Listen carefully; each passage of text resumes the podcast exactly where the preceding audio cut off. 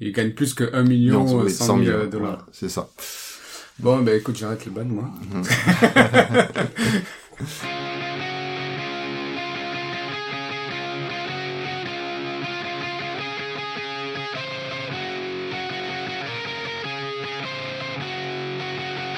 Vous écoutez la Post Bad, le podcast de ceux qui regardent, écoutent et parlent badminton dès qu'ils ont 5 minutes.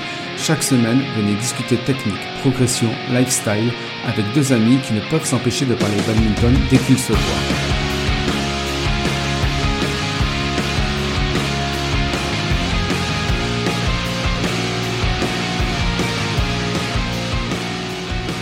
Bonjour à tous et bienvenue dans ce nouvel épisode de La Post Bad, le podcast de ceux qui aiment jouer au badminton, mais qui aiment aussi poser leurs fesses sur le canapé avec une bière bien fraîche et regarder les tournois sur le net. Je suis Joe. Et je suis Gigi.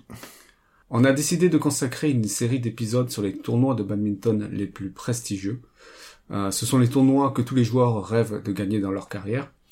Et ils ont une saveur particulière pour ceux qui les remportent, car ils ont souvent une histoire, une aura, et la plupart du temps ça fait la renommée des joueurs qui y triomphent. Donc euh, s'il y a des tournois à ne pas rater sur vos écrans, bah, c'est bien cela. Et aujourd'hui on commence avec le premier épisode de cette série sur le Yonex All England, et la première question que je vais poser à Gigi, c'est qu'est-ce que le All England? Alors, le All England, c'est un très gros tournoi international qui se déroule en Angleterre, comme euh, son nom l'indique. Euh, c'est un tournoi qui fait partie du circuit euh, BWF World Tour et c'est un un tournoi de la catégorie la plus haute possible dans ce dans ce circuit. Et donc c'est un tournoi qui est dit Super 1000. Et en- de plus, c'est un des plus vieux tournois internationaux de badminton au monde. Alors il y a, si je me trompe pas, trois tournois Super 1000. Il y a l'Indonésie Ouais. Et il y a la Chine. et il y a un tournoi en Chine, je crois. ouais. All England, Chine, Indonésie. Mm. Il y a aussi euh, le tournoi, euh, le French euh, Open. Oui, le, le, les IBF, donc les Ouais. internationaux de, de France de badminton, Et lui, c'est un qui, qui tournoi. font aussi partie de, de ce circuit, mais c'est un tournoi qui est dit Super 750. Donc, il est juste euh, en dessous. C'est le, le cran juste en dessous de du Super 1000. Ouais. Si je me trompe pas, il y a la Malaisie, le Japon, Voilà, il y a- du coup, il y en a un peu plus là. ouais, euh, France, euh, Danemark aussi. Mm. Et je crois qu'il y a, y un autre tournoi chinois. euh, Oui, il y a, y a notre, y a deux ou trois tournois en Chine, il me semble. D'accord. Et donc, tu disais que c'était un des plus vieux tournois internationaux de badminton.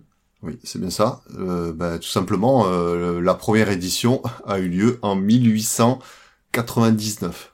Donc même pas le siècle précédent. le siècle d'avant. Et il n'y a pas de vidéo? Euh, là, a priori, je ne pense pas. euh, Pas sûr que la télé soit. Ouais. ok. Du coup, je te laisse continuer, pardon. Oui, ben, euh, bah, pour faire un peu l'histoire, euh, raconter un peu l'histoire de ce tournoi. Donc, euh, bah, ce tournoi a eu lieu dans plusieurs lieux différents à Londres sur les ses premières années d'existence, enfin ses premières années, sur le début de l'existence du tournoi, c'est-à-dire de 1899 à 1993. Il y a eu donc quand même quasiment 100 ans. Il y a eu plusieurs lieux différents à Londres. Et depuis 1994, ça se passe à Birmingham, donc c'est dans la plus grande salle euh, du Royaume-Uni, avec une capacité de 15 800 personnes. Et depuis cette date-là, c'est encore euh, dans, dans cette salle-là que se passe l'édition actuelle. D'accord. Voilà. Donc euh, cette fameuse salle a eu euh, plusieurs noms différents, sûrement suite à des rachats de par des différents propriétaires, mais ini- initialement euh, la salle s'appelait le National Indoor Arena, donc de 91 à 2014. Euh, après c'est devenu le Barclaycard Arena, donc euh, après le Arena Birmingham et enfin le tout dernier nom qui est tout tout récent puisque c'est arrivé cette année, ça s'appelle le Utilita Arena Birmingham. Ouais, ils doivent sûrement pas le prononcer comme ça. Oui, voilà. Mais bon, ouais. Bon, j'imagine que c'est un sponsor, c'est c'est sûrement une, une- le nom d'une société qui a investi euh, et qui a, qui a dû racheter la, enfin le, la gestion peut-être de la salle ou la fin de la salle. Alors, euh, pourquoi ça fait partie des tournois les plus prestigieux? Alors pourquoi? Bah déjà parce que c'est le plus vieux. un des plus vieux, et aussi euh, parce que pendant, enfin, est-ce que c'est lié? Ça, je sais pas, mais pendant très longtemps, ce, ce tournoi a été considéré comme euh, le championnat du monde euh, officieux de, de badminton. D'accord. C'est, euh, c'est, enfin, c'est surtout le cas. Après la première Thomas Cup, euh, qui est le championnat du monde par équipe masculine, dont la première édition a eu lieu en 1949, et ce jusqu'en 1977 car à partir de 1977, la, fédération internationale a décidé de lancer le vrai, enfin son championnat du monde, enfin le championnat du monde officiel. Donc entre la création de la Thomas Cup et la, la création donc du championnat du monde, bah, quasiment tous les joueurs considéraient ce tournoi comme le championnat du monde. D'accord. Et juste une petite parenthèse, la Thomas Cup, on en fera un épisode euh, dans cette série-là. Tout à fait. Donc, pour revenir un peu à l'histoire, la toute première édition, euh, elle était, elle était pas sur le même format euh, au niveau des, des tableaux joués que sur le format que l'on connaît actuellement. La première édition, ben, il y avait que du double homme, du double dame et du double mixte. Voilà, le simple homme et le simple dame a été introduit seulement à, partir de la deuxième édition. Et le, tournoi ne s'est pas toujours appelé le All England. Les trois premières éditions, le, le tournoi s'appelait The Open English Championships. Et comme euh, vous a dit Joe tout à l'heure, le tournoi, on le connaît tous sous le nom Yonex All England. Alors, euh, bah, pourquoi euh, Yonex All England? Bah, Tout simplement parce que Yonex est le sponsor euh, exclusif du tournoi depuis 1984. Donc euh, bah, c'est pour ça que du coup il s'appelle le Yonex All England et que bon c'est resté depuis euh, depuis le temps. Je pense que ouais, tout le monde entend parler comme le Yonex All England et pas juste le All England. Et il va le rester encore longtemps, ce... Ah, ça je ne sais pas du tout. je, pas, je ne sais pas. Mais pour l'instant c'est toujours le sponsor en tout cas. Ok. D'accord.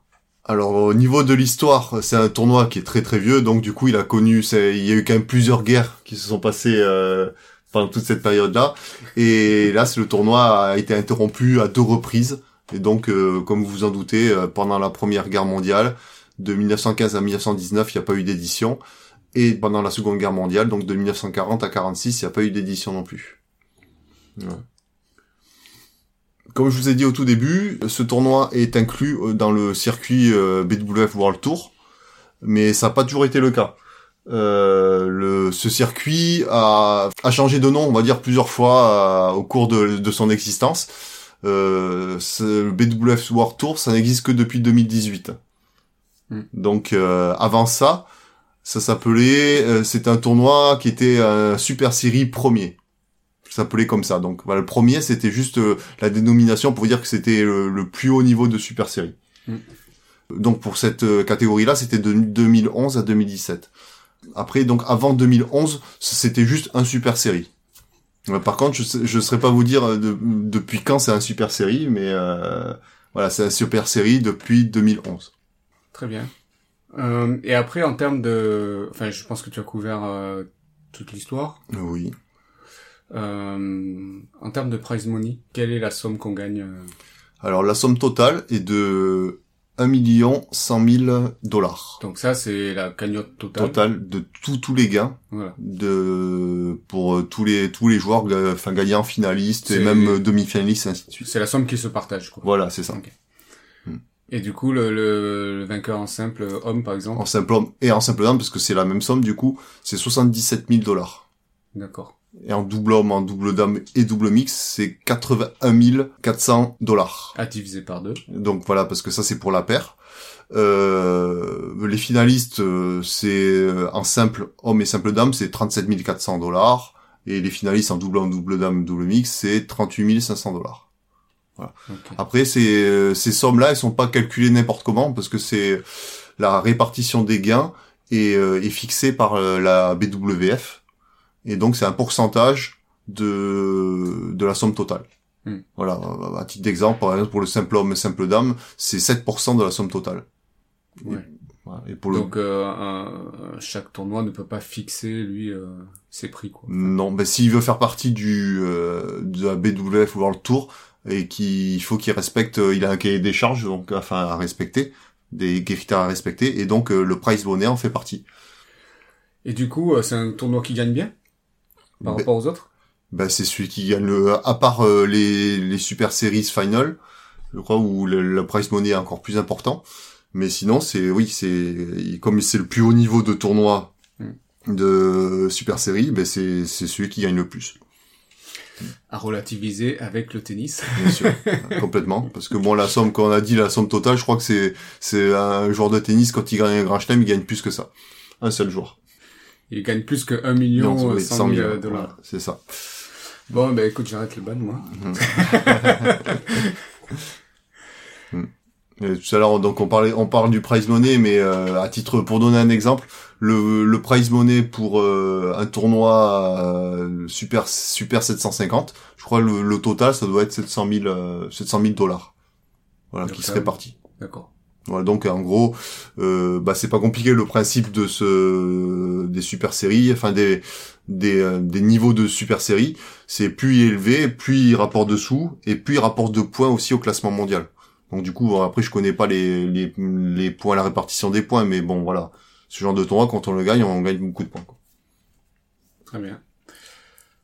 Euh... Et donc du coup, je pense aussi c'est ça qui apporte la renommée euh, de, de, de ce genre de tournoi. Bon, voilà, parce qu'il y a beaucoup de à gagner, euh, autant au niveau des points que des, que des sous.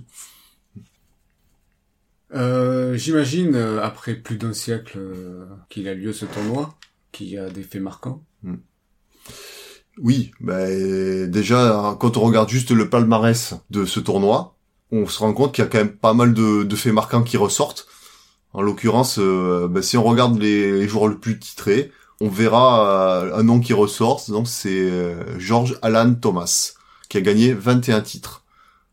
Alors, ces 21 titres, il les a pas gagnés dans la même catégorie, il les a gagnés dans différentes catégories, donc en simple, en double et en mixte. Il en a gagné 4 en simple, 9 en double et 8 en mixte. Après, c'est un résultat qui a qui a relativisé parce que bon à l'époque euh, quand il a gagné parce que c'est au début des années euh, 1900 euh, si je dis pas de bêtises hein, qu'il a qu'il a gagné euh, quasiment tous ses titres. Donc euh, déjà il y avait pas autant de monde, l'opposition je pense a été moins importante et bon c'était pas vraiment pro, on peut pas vraiment dire que c'était pro quoi. Donc du coup voilà c'est pour ça qu'il a pu je pense en gagner autant. Et c'est aussi valable je pense dans plein de tournois. Si on prend l'exemple du tennis je pense que si on regarde un peu avant l'ère Open euh, à Roland Garros ça a quand même été quand même beaucoup gagné par des Français quoi. Et donc depuis euh, depuis l'ère Open ben on- à part Yannick Noah voilà il y a eu personne d'autre quoi.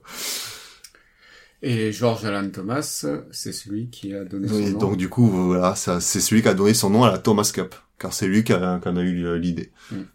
Donc on, on en a parlé Ouais, et on en reparlera dans un prochain épisode. Et donc, du coup, au niveau des faits marquants qu'on peut regarder, c'est que euh, il y a une année un peu charnière, qui est l'année 1980, c'est l'année d'inclusion, on va dire, des joueurs professionnels du monde entier. Donc, euh, si on fait des stats par rapport à cette date-là, Depuis cette date. depuis cette date-là, eh ben on se rend compte que euh, il y a un truc très marquant qui ressort, c'est euh, au niveau des nations qui gagnent beaucoup, ben c'est la Chine. Mais euh, déjà tout simplement le plus le joueur le plus titré à partir de cette date-là en simple homme, ben, c'est un chinois avec six titres, c'est Lindan. Donc euh, déjà bon voilà c'est bon après Lindan je pense que tout le monde le connaît c'est quand même il a été multiple champion olympique champion du monde euh, voilà. Euh, je pense qu'il n'est pas à présenter mais si on doit reparler de la Chine, se focaliser sur les résultats des Chinois, depuis 1980, donc depuis 40 ans, les Chinois ont gagné 20 fois le simple homme, 22 fois le simple dame, euh, 24 fois le double dame. Sur euh, les 24 finales de double dame, il y en a eu 16 où c'était la Chine contre la Chine. Et il y a eu, ils ont gagné 13 fois le double mixte. Donc là, on, se- voilà, quand je donne ces chiffres-là, ce qu'il faut voir, c'est c'est c'est sur 40 éditions. Donc, euh, c'est-à-dire qu'ils ont gagné plus que la moitié des éditions en simple homme, simple dame, double dame. C'est quand même euh, une stat assez assez impressionnante. Après, bon, si voilà, ce qui peut paraître surprenant, c'est que je sur cette stat-là, je vous ai pas parlé du double homme. Et effectivement, parce que euh, en double homme, ce n'est pas la Chine qui a qui a gagné le plus de titres. C'est l'Indonésie qui a gagné 14 fois. D'accord. C'est bien, ça veut dire que la Chine a trouvé un, un truc euh, particulier pour se doper. Euh, non, bah, je, je pense surtout que je pense surtout qu'il y a énormément de joueurs euh, de chinois déjà, et donc euh, énormément de joueurs aussi. Donc ça, ça fait qu'il y a un vivier de, de joueurs assez conséquent. Donc voilà, je pense que voilà, c'est pour ça. Ils ont, la Chine a dû mettre a mis les moyens pour essayer d'être bon dans ce sport, et du coup ils sont bons. Voilà, parce qu'ils ont du monde. Mais euh, si on revient à, à l'Indonésie là, euh, enfin au double homme et donc du coup à l'Indonésie, on se rend compte qu'il suffit juste de regarder les classements mondiaux actuels et on se rend compte que déjà avec les deux premières paires mondiales, ce sont deux paires indonésiennes. Donc euh, bah ça fait un peu ressortir, euh, je dirais les, les, les spécialités du des euh, de chaque pays d'un pays par rapport à des disciplines. Bon après je vous ai pas marqué la Corée mais la Corée aussi fait partie des des pays euh, des nations qui ont gagné euh, qui ont quand même pas mal gagné. Donc euh, et, euh, du coup aussi beaucoup en double homme. Ouais, et euh, la, la paire numéro 1, euh, qui sont Gideon et Sukamulio. Euh, je sais pas si je le prononce bien, mais eux, ça fait quelques années là qu'ils sont numéro 1. Mm. Et ils ont, moi, j'ai un jeu, c'est un jeu que j'aime beaucoup. Bah ils ont euh, c'est déjà assez spectaculaire. Mm. En tout cas, surtout je trouve euh, Sukalmojo parce que bah déjà il est un peu exubérant, enfin si exubérant, enfin il, est beaucoup il est très chambreur. Euh, il fait souvent semblant de, de rater des volants euh, parce qu'il sait qu'ils sortent. Euh, il, il fait énormément de feintes, il euh, il a toujours des coups assez spectaculaires en défense. Enfin, c'est un très très bon défenseur avec de très bons réflexes et au filet aussi, il est très très très bon. Il a une très belle lecture du jeu. Il est très très fort en interception. Et bon, et son partenaire, bien sûr, euh, il est très bon aussi, hein, parce qu'il serait sûrement pas numéro un mondiaux. Mais bon, pour moi, un peu en dessous. Oui, oui. Mais euh, bizarrement, moi, je préfère la paire euh, Lee Yongdae et euh, je me souviens plus son, son- Euh, Yo, enfin, je crois que son nom de famille c'est Yo, dit Y-O-O. Ouais. Euh, après, je sais plus. Mais euh, voilà, bon, ils ont pris leur retraite forcément, mais euh, euh, je, je préférais cette paire-là. Et puis, euh, tant qu'on est sur le double, j'aime bien la paire euh, Watanabe euh, Endo, c'est ça?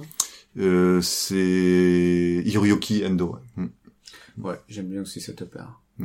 Ah, moi, j'aime beaucoup ouais, justement ce fameux japonais parce qu'il est, il est, ben pareil, il a fait, il a des petits coups. Enfin, c'est un gaucher qui a des, qui est spectaculaire, qui va très très très vite et qui a vraiment de très très bons coups. En plus, il est vraiment très bon et très polyvalent parce que en plus d'être bon en double homme, il est aussi très bon en mixte. Et là, ça fait très longtemps Ouais. qu'il n'y a pas eu de, de joueur euh, très bien classé dans le top 10 mondial dans, dans ces deux catégories-là. Ouais. C'est déjà arrivé dans le passé, mais je crois que actuellement, ça va être le seul. Oui, non, j'aime beaucoup ce, ce joueur. Et c'est rigolo parce que du coup, la finale du All England 2020 en double homme, c'était euh, Endo Watanabe contre euh, Gideon et euh, Sukamulio. Et euh, c'est euh, la paire japonaise, donc euh, Endo et Watanabe, qui ont gagné. Mm. Euh, Tout à fait. euh, qui ont gagné l'édition 2020. Mm.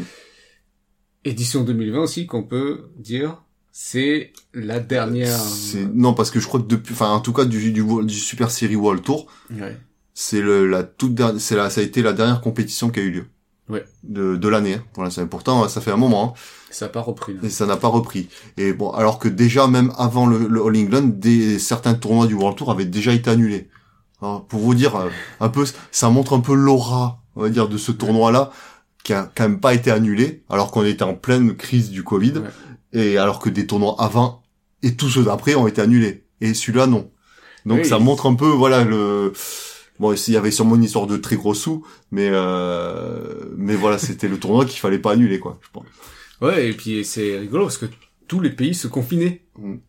Euh, commençaient à se confiner et Ouais. euh, il y avait ce, ce tournoi-là. J'étais là, moi, de, derrière mon écran, je disais, mais tiens, mais ça, ça joue, les gens Mm. viennent. Et puis voilà, le public, enfin, c'était rempli dans les tribunes. Ouais. Mais masqué quand même, globalement. et euh, donc, euh, ce, ce, ce tournoi-là, il est souvent cité par les joueurs quand tu. Oui. Ben, si je devais donner un exemple, parce que moi je regarde quand même pas mal la- l'actualité, euh, des interviews de joueurs, euh, quand les journalistes leur demandent quels sont vos objectifs de l'année, euh, en général, bon, si c'est une année de JO, bien sûr, ben, les JO font partie des objectifs. Euh, le championnat du monde fait aussi partie des objectifs, bon, parce que bon, c'est chaque année.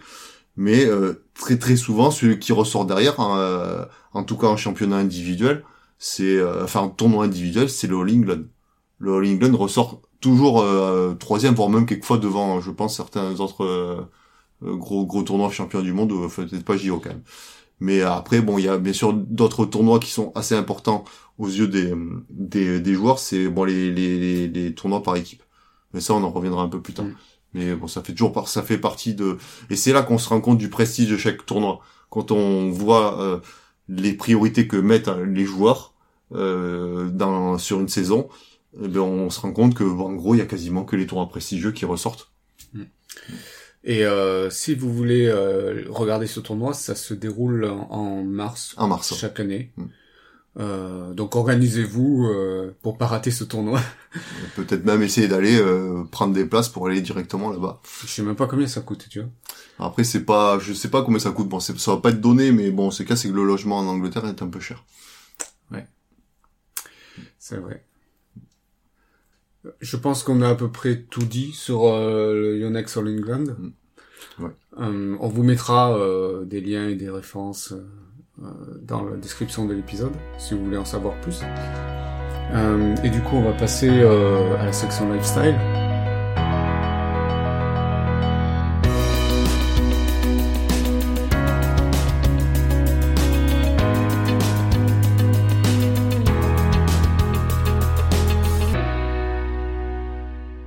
Alors, je commence ou tu commences, Joe? Comme tu veux. Allez, ce coup-ci c'est toi. C'est moi. Ouais, bah c'est moi c'est une recommandation. Euh, c'est de vous abonner à la chaîne YouTube de BWF, donc euh, la, la, Fédération internationale de badminton. Bah souvent parce qu'ils retransmettent les tournois, souvent à partir des quarts de finale. Mmh. Euh, et en direct aussi du coup. Et en direct.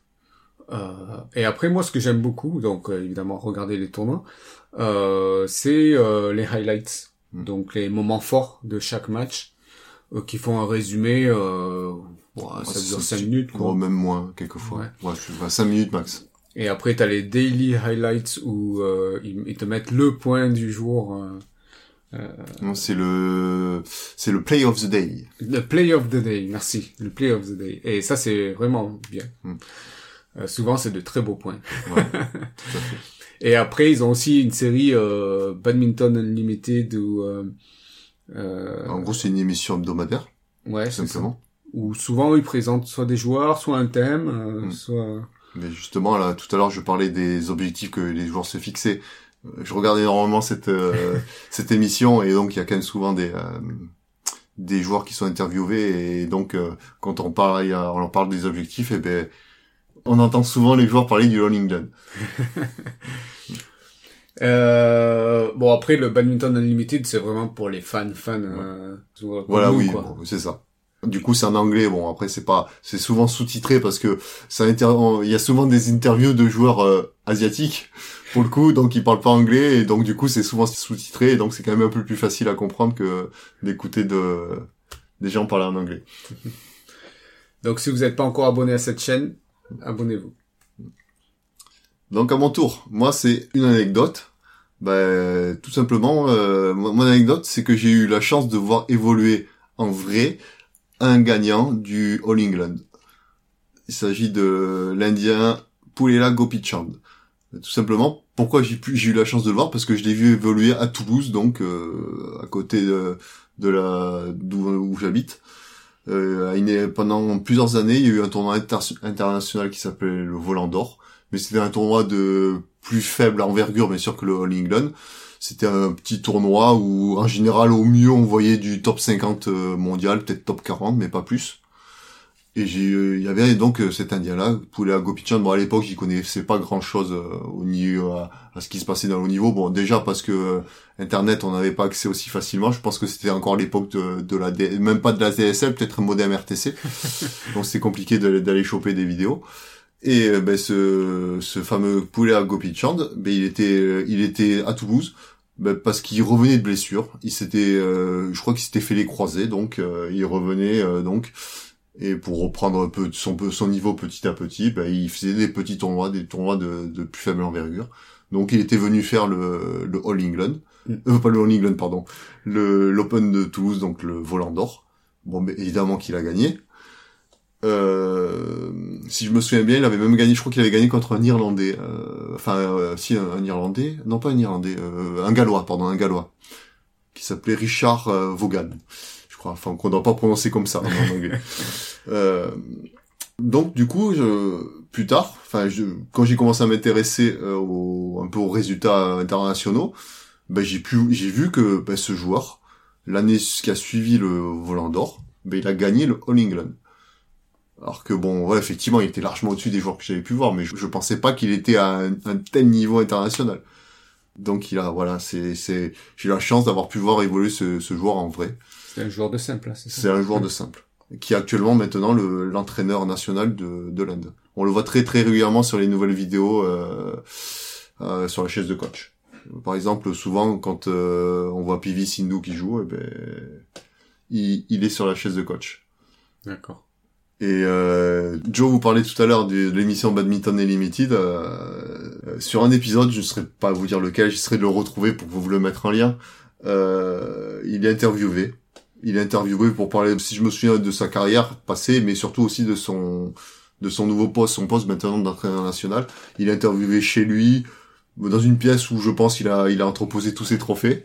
Et, et on voit, pendant toute l'interview, on voit le trophée du volant d'or, là, juste derrière lui. Euh, donc c'est assez marrant euh, de, de voir ça. Enfin, j'ai reconnu de suite le trophée. Donc c'était euh, c'était le petit truc, euh, le petit truc. Putain, si j'ai la chance, je l'ai vu, j'ai vu le, le petit détail qui tue quoi. T'avais quel âge à l'époque? Ah bon, c'était j'étais déjà grand, j'étais déjà adulte. Hein. Euh, mais c'était, euh, je crois que il a gagné le volant d'or euh, avant les années 2000. Euh, ça devait être en 98 ou 99. Ça faisait pas très très longtemps que j'avais commencé le badminton. Euh, Tu dois avoir 20 ans, quoi. moi, je vais avoir une vingtaine d'années. ouais. D'accord. Parce que je crois qu'il a gagné, euh, je sais pas s'il a gagné, euh, enfin, en 4, enfin, 99, il a peut-être gagné le, All England, je sais plus. Ou peut-être un peu avant, non, 99, je pense. Si je trouve euh, le, match de la finale, je vous mettrai le lien. Alors si vous avez aimé cet épisode, euh, le premier d'une série euh, sur les tournois prestigieux, dites-le nous en commentaire, mettez-nous une évaluation sur iTunes si vous êtes sur Windows ou sur Apple Podcast si vous êtes sur Apple. Euh, Partagez-le pour nous aider à faire connaître ce podcast. Euh, N'hésitez pas à nous laisser des commentaires pour réagir euh, à cet épisode, nous dire ce que vous avez aimé, ce que vous n'avez pas aimé, et les sujets que vous aimeriez qu'on aborde dans le prochain épisode. Vous pouvez aussi nous écrire à l'adresse lapostbad.gmail.com, mais aussi vous inscrire sur le groupe Facebook pour discuter avec nous. Et le mot de la fin, euh, j'en ai pas particulièrement, donc peut-être que toi t'en as un. Moi, j'ai envie de vous dire, ben, maintenant que la saison a repris, bon, ce sera peut-être pas forcément le cas, mais euh, n'hésitez pas à regarder des, des matchs de haut niveau. C'est super motivant. Bah, Moi, personnellement, ça me donne vachement envie de rejouer, tout simplement. Et, euh, et actuellement, là, là bah, du coup, comme il n'y a pas de tournoi internationaux, la BWF euh, ben, repasse des matchs euh, en direct, euh, comme si c'était du direct. Ouais. Oui, j'ai remarqué ça Euh, aussi. Il y a pas mal de matchs qui passent, donc c'est toujours sympa de regarder un peu ça, quoi. Oui. Ouais. Bon après, euh, tu, tu les retrouves, même si c'est pas du direct, Direct, faut oui, pas, faut pas forcément attendre qu'ils rediffusent, mais il y a- Mm. y, a, il y a plein, plein, plein de, de beaux matchs. Mm. Euh, vous pouvez voir le match, euh, la finale euh, du simple homme, euh, c'est Victor Axelsen contre euh, Xu Tianchen, Mm. où euh, vous voyez à la fin, il est heureux comme un, comme un gosse, euh, Axelsen quand il gagne. Mm. Et il pleure. euh, Ouais, bah, je pense que voilà, c'est ça montre comme euh, ce tournoi est important pour euh, pour les joueurs de haut niveau. Alors, est-ce qu'il a gagné euh, parce que Momota n'était pas là? Euh, moi, je dirais que oui, hélas. Parce que bon, clairement, actuellement, là, Momota, il est au-dessus de tout le monde. Je pense aussi. je voulais avoir ton avis. Très bien. Eh ben, sur ce, on vous dit euh, à la semaine prochaine pour un nouvel épisode. À la semaine prochaine et à bientôt. Ciao.